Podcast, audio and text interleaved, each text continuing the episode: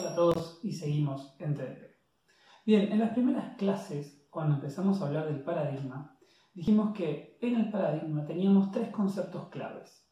Clases, objetos y los métodos o servicios que se usan entre ellas.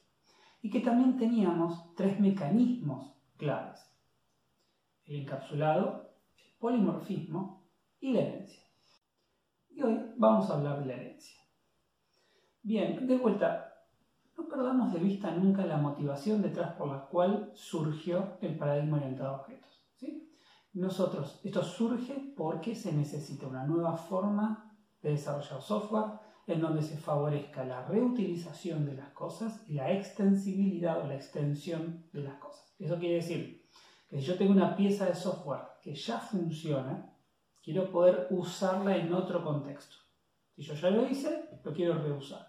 Y a su vez, si yo tengo una pieza de software que está hecha y la quiero modificar, quiero que sea fácil esa modificación, quiero que sea posible extender lo que yo ya tengo con nueva funcionalidad.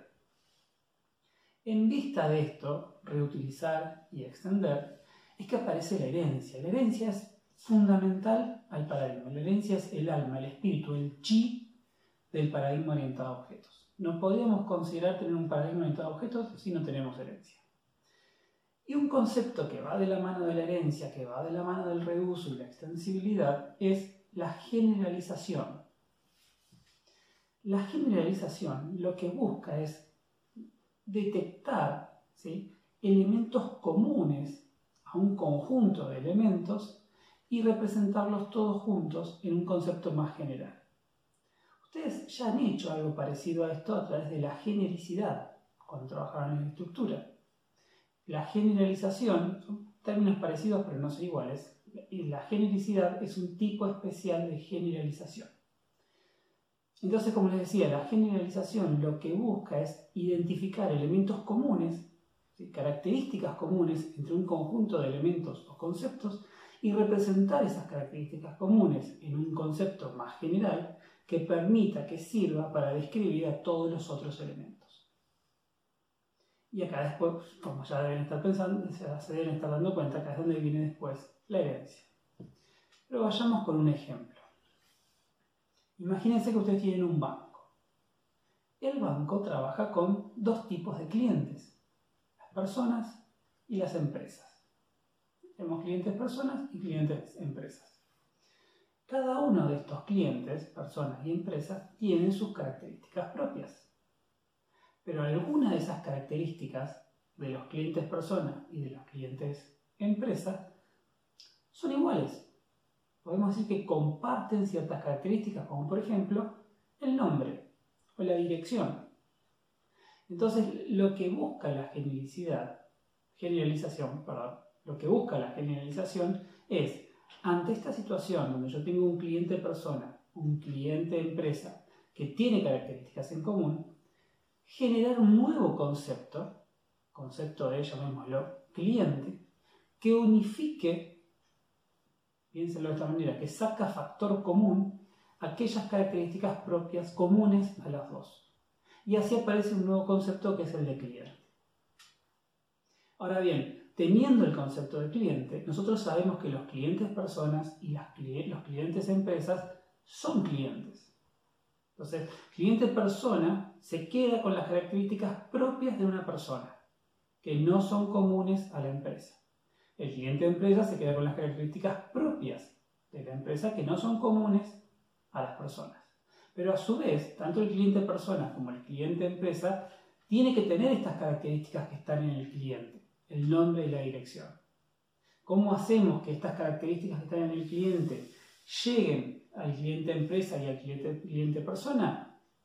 A través de la herencia. Decimos entonces que cliente persona hereda de cliente y que cliente empresa hereda de cliente. Entonces, como ya sabemos por la herencia, todo lo que tiene cliente también va a ir a cliente persona y todo lo que tiene cliente también va a ir a cliente empresa. Esto es muy importante porque también va a afectar la forma como nos expresamos.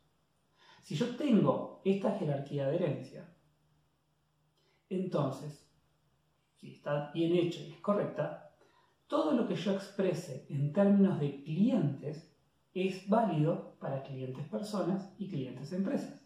Por ejemplo, siguiendo con el ejemplo del banco, si se dice, todos los clientes van a recibir a fin de año un regalo de Navidad.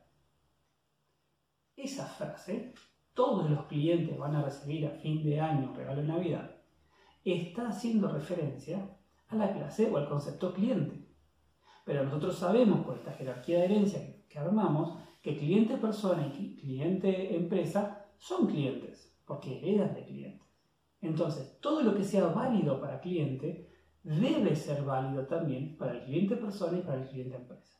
Eso significa que si todos los clientes van a recibir un regalo para fin de año de Navidad, los clientes personas van a recibir ese regalo y los clientes empresas también van a recibir ese regalo. Distinto sería si lo que nosotros decimos es todos los clientes personas van a recibir un regalo a fin de año de Navidad. Ahí lo que yo estoy expresando hace referencia exclusivamente a cliente persona. Entonces, eso que estoy diciendo no está haciendo referencia al, concepto cliente más general. Está ahí haciendo referencia al más específico, cliente persona.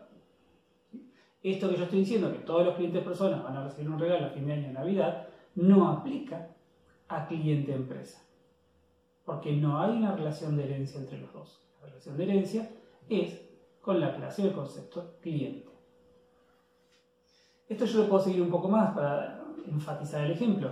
Si tuviésemos una relación de herencia con el cliente persona, no sé, si tenemos cliente persona A y cliente persona B, son dos tipos de clientes personas distintos, ahora sí, si yo digo todos los clientes personas van a recibir un regalo, estoy hablando a nivel de cliente persona, por lo tanto, eso también afecta al cliente persona A y al cliente persona B.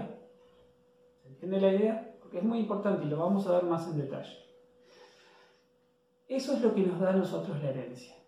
Esta es un tipo de relación, como habíamos dicho antes, hay distintos tipos de relaciones. La herencia es un tipo de relación que establece todo lo que yo tengo en la clase más alta de la jerarquía de herencia, en la próxima clase vamos a empezar a definir conceptos en torno a la herencia, como por ejemplo padre, ancestro, descendiente, pero todo lo que yo tengo en la parte más alta de la jerarquía de herencia va para abajo y va a seguir bajando cada vez que yo tenga herencia todo lo que yo diga en función de la clase más alta de la jerarquía de herencia debe ser válido para todas las clases que están por debajo de la jerarquía de herencia.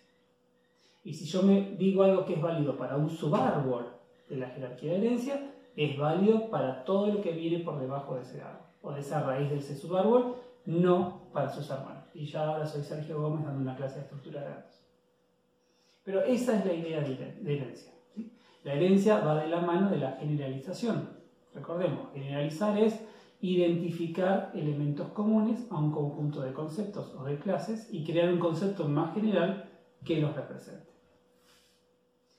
Así arrancamos a hablar de la herencia. En la próxima clase vamos a hablar más en detalle de la herencia, vamos a definir algunos conceptos y algunas definiciones. Vamos a empezar a ver cómo son el comportamiento de los métodos dentro de la herencia y después de esa clase si todo sale bien dentro de esta semana. Igual como hicimos el ejercicio con la base StarCraft, vamos a hacer otro ejercicio de modelado, pero que también involucre herencia. Muy bien, eso es todo por hoy. Nos vemos en la próxima clase.